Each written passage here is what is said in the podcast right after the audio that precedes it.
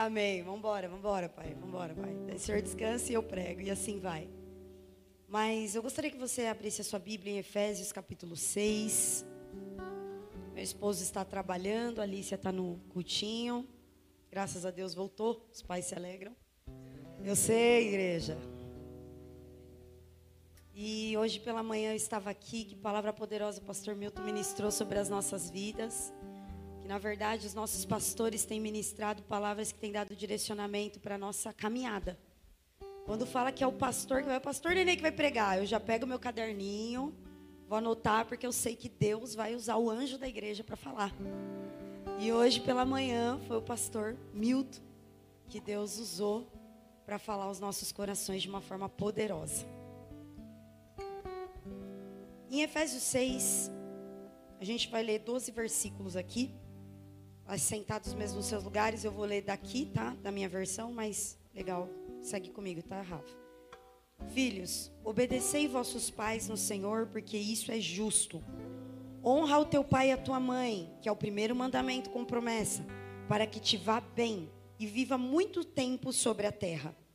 E vós, pais, pais, não provoqueis a ira de vossos filhos, mas criai-os na disciplina e na admoestação do Senhor.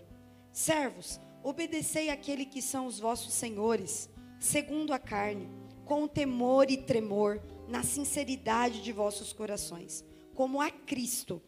Não sirvam por vista, como para agradar a homens, mas como servo de Cristo, fazendo a vontade de Deus de coração servindo de boa vontade como ao Senhor e não como a homens, sabendo que toda boa coisa que cada um fizer, o mesmo ele receberá do Senhor, seja ele servo, seja ele livre. livre.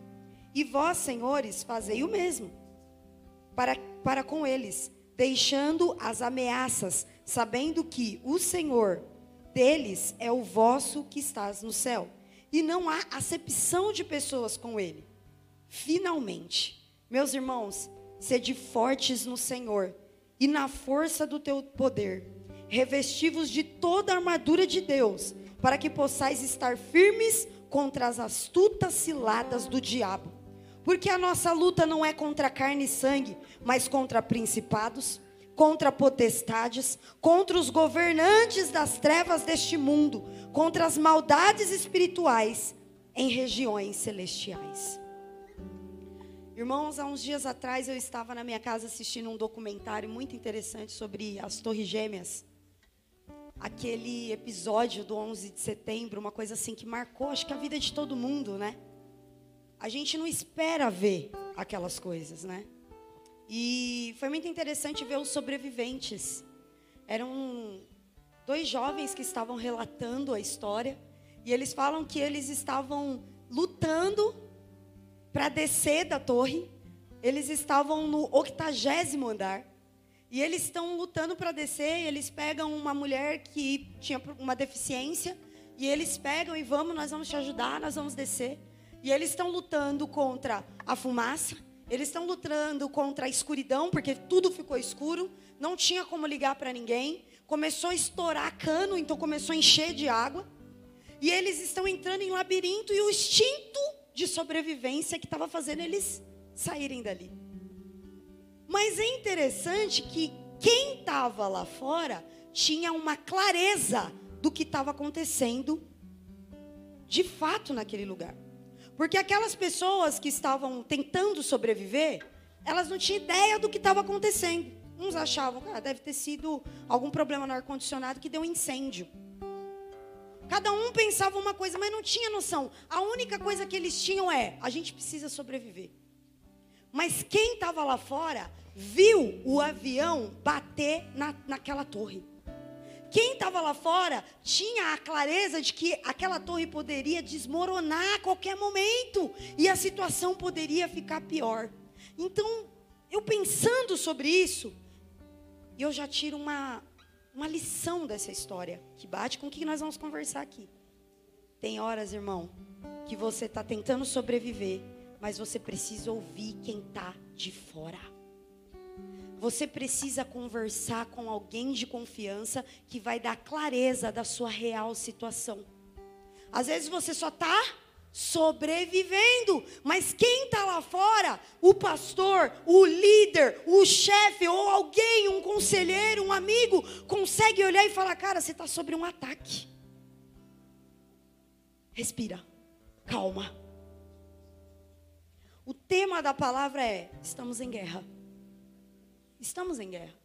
E nós estamos vendo uma guerra. Rússia lutando contra a Ucrânia. E a gente está vendo uma coisa em pleno século 21, homens se degladiarem entre si. E quando a gente olha para isso, a gente fica assustado, porque como assim? Tudo bem que a palavra já tinha nos antecipado. Mas o que nós acabamos de ler aqui em Efésios é sobre uma guerra declarada. Paulo está falando com a igreja de Éfeso. E Paulo está falando para a igreja: olha só, nós estamos em guerra, haverá dia mal. E por que, que eu consigo entender que esse dia mal é o dia da guerra? Porque ele manda colocar roupas de guerra para poder lutar essa batalha. E é interessante que quando você lê o capítulo, não tem como você só ler esse que normalmente a gente gosta, é, porque nossa luta não é contra a carne, e aí coloca isso e coloca aquilo. Não tem como, irmãos, a gente não entender que para você acessar as armas que Paulo está falando, você precisa cumprir princípio. Porque se alguém fala para mim, vai ter uma guerra, eu falo, eu preciso de uma arma. Nós estamos presenciando o presidente da Ucrânia falar: eu preciso de armas. O meu povo é menor, vem de outros países, eu preciso de arma porque eu estou em guerra. Então, quando eu ouço sobre guerra espiritual, eu penso: eu preciso de armas para poder lutar essa guerra. Só que não tem como você se apropriar das armas, elas estão disponíveis, mas para quem cumpre princípio. Paulo começa essa carta falando: Filhos, obedecei os vossos pais no Senhor. Honra o teu pai e a tua mãe para que te vá bem. Isso é um, é um princípio, é um mandamento com promessa de vida. Depois ele fala: servos, você precisa servir não por vista. O que isso significa, igreja? É quando você faz algo a hora que alguém está te vendo. Mas o princípio da honra que ele está falando é: ninguém está vendo e eu estou dando o meu melhor. É mais ou menos o que a comunicação faz, o que os nossos obreiros fazem. O que muitos de nós chegamos aqui no horário que ninguém vê, que não tem plateia, que não tem púlpito, que não tem aplauso, e é nessa hora que a gente dá o nosso melhor. Porque quando você investe no secreto, a honra vem para o altar. Então, nossa, que legal o louvor, que legal a iluminação, que legal isso. Isso é fruto de um trabalho no secreto, no lugar que ninguém vê. Então, Paulo está falando: vocês precisam honrar no lugar que ninguém vê. E isso nós podemos levar até mesmo, irmãos, o nosso trabalho. Você está lá trabalhando, o chefe viu, você... aí o chefe sai, você já dá aquela relaxadinha. Isso é desonra para Deus. Isso é desonra para Deus. E ele fala: servos, vocês tratem bem os seus, os, os seus, é, as pessoas que estão debaixo da sua liderança. Senhores, tratam, tratem bem os seus servos. Não trate um de um jeito e outro do outro, todos são iguais. Há um princípio de honra tão real aqui, igreja. E eu quero tanto que a gente entenda isso, porque isso aqui, para Deus, é coisa séria. Para Deus, isso aqui é algo muito sério. O princípio da honra. Nós estávamos aqui domingo passado, um pastor de outro país que não conhece a nossa história. Conhece de longe, mas não conhece de, de perto. Subir nesse altar e falar: não fale mal do teu pastor, não faça isso. Sabe por quê? Porque há um princípio, uma quebra de princípio. O que eu entendo de Efésios 6, do 1 a 9, é que Paulo está falando: vocês precisam ser mais bem resolvidos. Resolve. Chama para conversar, senta na mesa, fala o que você está sentindo, mas não fica agindo com o olhar de uma forma e por trás de outra. Resolve, porque essas armas não é para você lutar contra o teu irmão. Se você entra numa guerra, sem entender o princípio da honra, você usa essa arma para lutar contra quem você não tem que lutar. E isso é sério. E aí, irmãos, depois de Paulo trazer o princípio da honra, e eu fico pensando, às vezes a gente precisa falar, irmãos.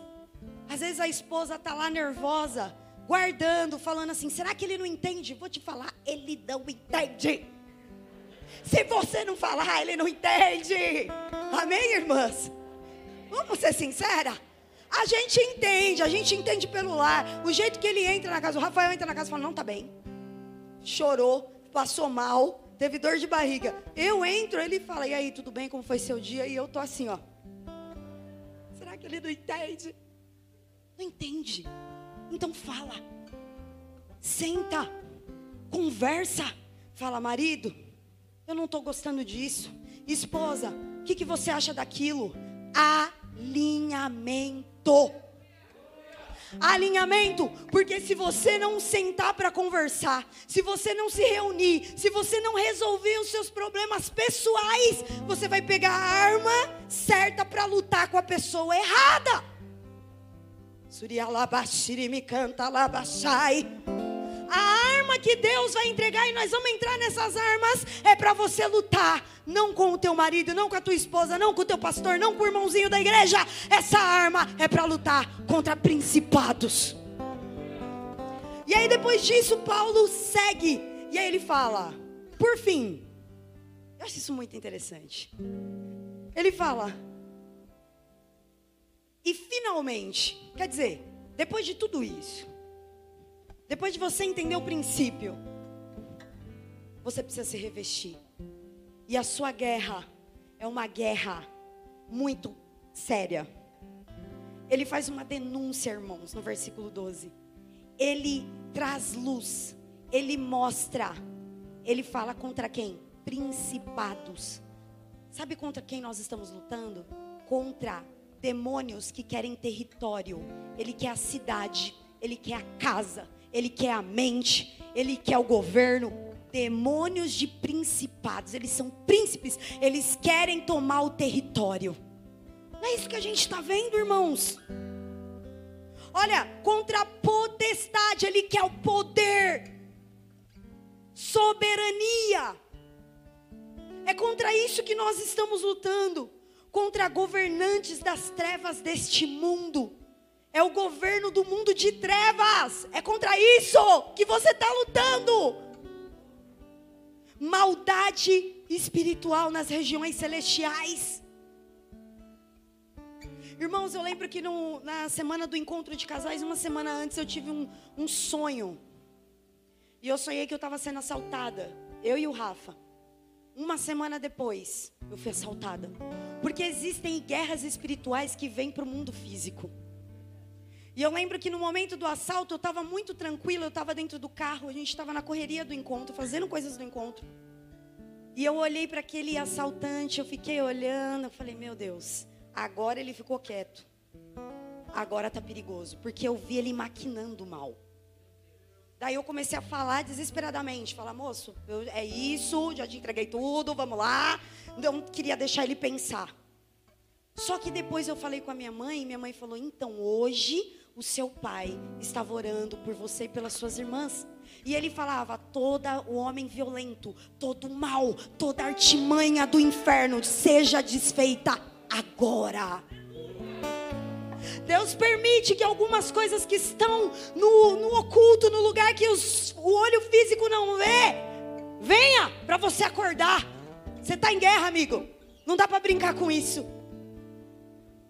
E aí ele pega e fala: Tomai a armadura de Deus, porque essa guerra você acha que dá para lutar do teu jeito? Você acha que o seu argumento consegue alguma coisa? E aí ele fala: Coloca o cinto da verdade. Era um cinto de couro que, que, o, que o soldado romano usava, que para nós significa se enche da verdade de Cristo. Deus não apoia o engano. Deus não está na mentira. Coloca o cinto da verdade. O que é o cinto da verdade? A verdade que vem de Deus. É isso que eu acredito. E ele segue e fala: coloca a couraça da justiça, que vai te proteger das suas vias, dos seus órgãos principais. O que é a couraça da justiça, irmãos? Caráter santo. Paulo está falando com a igreja e Paulo está falando com a gente aqui hoje. Você precisa ter um caráter santo, coraça da justiça. Isso vai proteger teu coração. Isso vai proteger a sua vida. Nos órgãos principais para você sobreviver, coloca a couraça da justiça. As sandálias do evangelho da paz. E essa sandália é confortável porque é a boa nova do evangelho de Cristo. Mas para você pôr essa sandália, você precisa ter paz com Deus. O escudo da fé. E o escudo da fé é uma arma de proteção. O escudo da fé ele te protege contra os dardos inflamados do inimigo. A Bíblia fala que naquela época eles lançavam aquela lança que já tinha uma ponta terrível, mas no, na ponta dela tinha fogo e ele lançava. Porque isso são o quê? São as tentações, setas, dardos inflamados do inimigo. Se isso pega em você, ele te detona. A seta que você cai, você é destruído. Porque não vai só te afiar, mas vai te queimar. Mas o escudo da fé te protege. O escudo da fé te, te livra dessas setas malignas. Irmãos, isso é muito forte. Porque todos os dias o inimigo lança setas. Ele lança, é por isso que você não pode sair sem orar. Você precisa acordar de manhã e falar: Deus, leva-me em paz, guarda minha mente, guarda o meu coração. Vai na minha frente, aquele chefe difícil, vai colocando a mão. Aí vem a seta, escudo da fé. Eu falei com Deus hoje de manhã. Aí vem uma situação, escudo da fé. Eu tive contato com o dono da armadura. Surialabashiri me canta. Coloca o escudo da fé, irmão o capacete da salvação. E aí a gente canta aqui coral: não deixe que o diabo domine a sua mente. Dúvidas. O inimigo vai fazer você duvidar da sua salvação. Vai fazer falar: será que faz sentido vir para o culto? Será que é verdade? Sabe o que é isso? É o diabo, irmãos querendo tirar você do teu propósito, te distrair, coloca o capacete da salvação, certeza de que existe uma promessa maior do que carro, do que dinheiro, do que qualquer outra coisa. Existe um céu preparado para mim e para você. Escudo da salvação. Surialabashai. E aí ele fala de uma arma de defesa e de ataque. Ele fala de uma arma de defesa e de ataque. Talvez a, a principal arma aqui, pastor. A espada do Espírito. A palavra de Deus. A espada do Espírito. Que quando Jesus estava lá sendo tentado, ele pegou e, e meteu a espada em Satanás.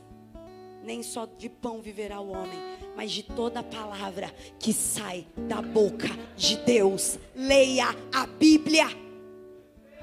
Leia a Bíblia. A Bíblia te equipa. Na hora certa, Deus vai te lembrar do texto, espada nele. Na hora certa, Deus vai te lembrar de algo que você leu, vai te nutrir, vai te encher. E aí, Paulo conclui falando: havendo feito tudo isso, estáis firmes. Olha isso, irmão.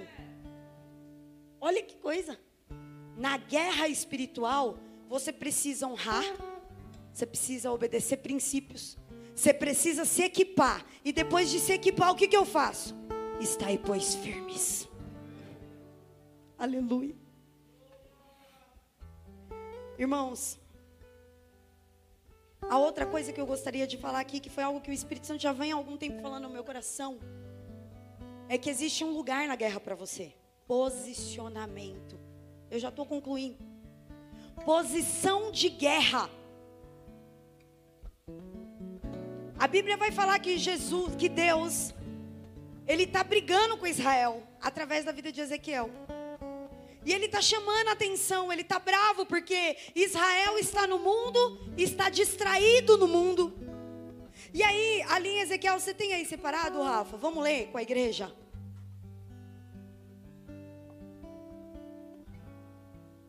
Trinta. E busquei dentre eles um homem que tivesse tapado o muro e estivesse na brecha perante a mim por essa terra, para que eu não a destruísse, porém a ninguém achei.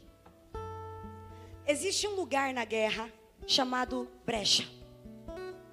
Sabe quando você vê os pentecostais, tipo eu, falando, entra na brecha, irmão? É um lugar de guerra. Quando você vai numa guerra antigamente, o muro protegia a cidade. Eu até vi alguns especialistas falando assim: eu não estou entendendo por que, que o presidente da Ucrânia não está levantando barricadas, porque a cidade não tem muro. Então eles precisam colocar alguns obstáculos para poder impedir o exército da Rússia entrar. Porque ele não está fazendo isso.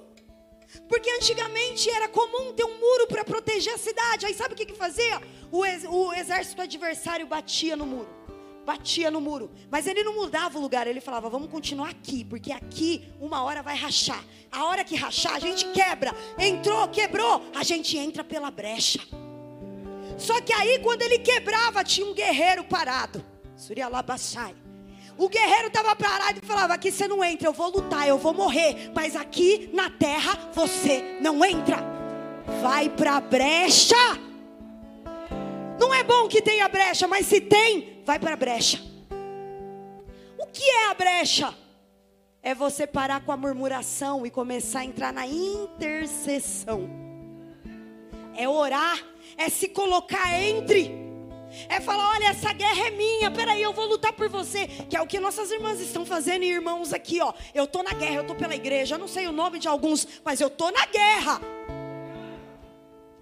Então tinha um soldado que ficava na brecha. E ele ficava lá. E alguém falava assim: ó, se eles conseguirem quebrar, você não pode deixar entrar, porque quando entra na televisão a gente está vendo o que acontece. O inimigo vai querer roubar a sua cultura, a sua identidade. Você já viu alguém que caiu? A pessoa perde a identidade. E aí, para recuperar isso, irmãos, é um trabalho, é um, um processo. Por isso, hoje, se você está vendo alguma coisa de errado aqui mesmo na IEMA, olha, isso aqui não está bom, para de murmurar, irmão, vai para a brecha. Fala, Senhor, abre a mente do meu pastor, ajuda ele a ver isso que eu estou vendo. Porque aqui de fora eu estou vendo, eu estou tendo uma visão privilegiada, mas ele está na guerra, ele está lutando. Ele está lutando para sobreviver, para salvar a gente. Se você está vendo, vai para a brecha, irmão. Fecha a boca, vai orar. Você acha o quê? Que Deus está te dando essa visão privilegiada para você ficar reclamando? Se você está vendo, olha, meu marido está apático, minha família tá, tá, o pessoal não ora mais. Sabe o que você faz? Vai você. Levanta na madrugada, Jesus, vai mudando isso aqui. Vai mudando isso aqui, vai, desperta aqui, fala aqui, coloca a mão na cabeça, desce o óleo neles. Surialai. Você precisa ir para a posição que Deus está te chamando. Vai para a brecha. E existe o, a outra posição, que é a torre de vigia. No muro tem um lugar que você tem uma visão privilegiada. Você vê tudo. Você vê quem está vindo. Você tá, vê quem está indo embora. Você vê da onde está vindo a guerra. O muro tem visão privilegiada. Mas se você não entender a responsabilidade de estar no muro, não adianta nada. E às vezes você está assim, meu, eu estou vendo, mas aí está quietinho. Não, quem fica no muro anuncia: tá vindo guerra. Ó, oh, tá vindo aí, ó. Ah, ah, ó, eu tô vendo que a estratégia é essa. Irmão da brecha, vai pra brecha, que eu fico aqui no muro. Eu vou te dando um sinal, eu vou te falando. Se você não se posicionar no muro, se você não cumprir o teu papel, do que adianta estar tá todo vestido com as armaduras de Deus, irmãos? Hoje é noite de alinhamento. Hoje é noite de alinhamento. Você é um guerreiro, você é uma guerreira, e o Senhor está te chamando para entrar na posição. No curso de casais a gente aprende que a mulher é radar. Já tô dando spoiler aqui, tá, Irine? A mulher é radar. A gente tem essa sensibilidade, igreja. A gente vê a guerra. E aí a gente vai falar com o guerreiro. Ô Rafa, tá vendo guerra aí? Aí se o guerreiro sai da brecha, o que, que adiantou ela ter feito o que fez? Então, cada um no seu lugar. Nessa noite, o Senhor está nos convocando. Porque nessa, nessa guerra, Deus vai pelejar por nós. Mas nós precisamos se posicionar nos nossos lugares. Se o seu lugar é torre de vigia, cuidado, irmão. Às vezes você está guerreando e não é para você guerrear, é só para você ver e anunciar. Às vezes é para você ir para a brecha e ficar ali até fechar o buraco. Mas tem gente que até sem armadura está.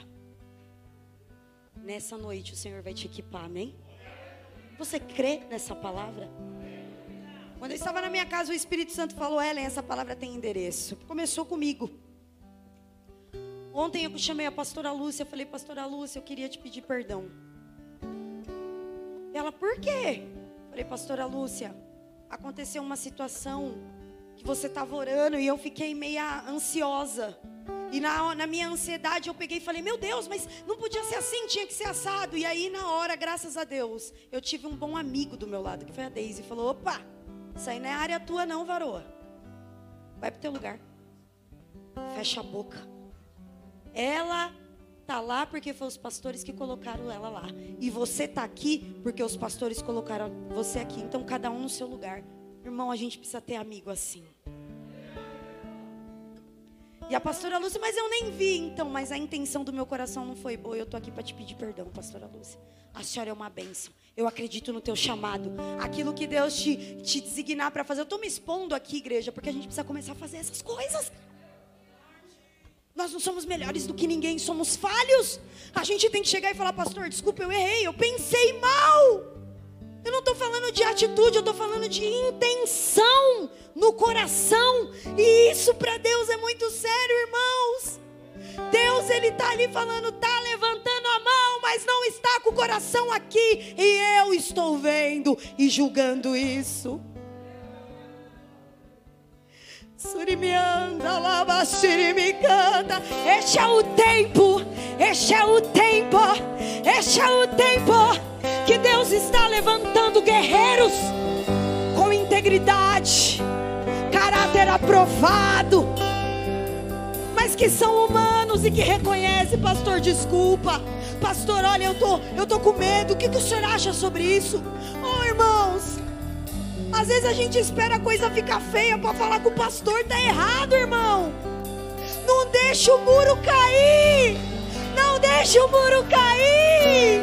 Você tem um anjo da igreja. Mas o pastor não soube me responder, mas ele falou: "Vamos orar?" Isso é o suficiente. O resto Deus vai fazer. Essa igreja é séria. Pessoas sérias estão à frente da igreja, então aproveita isso.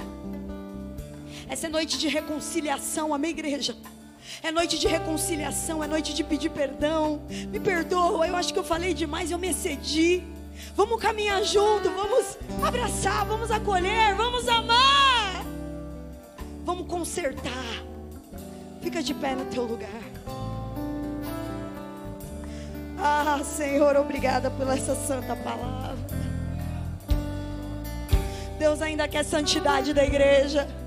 Santificação, sem ela nós não veremos a Deus, igreja. Nessa noite, o Espírito Santo, Ele cura as suas feridas.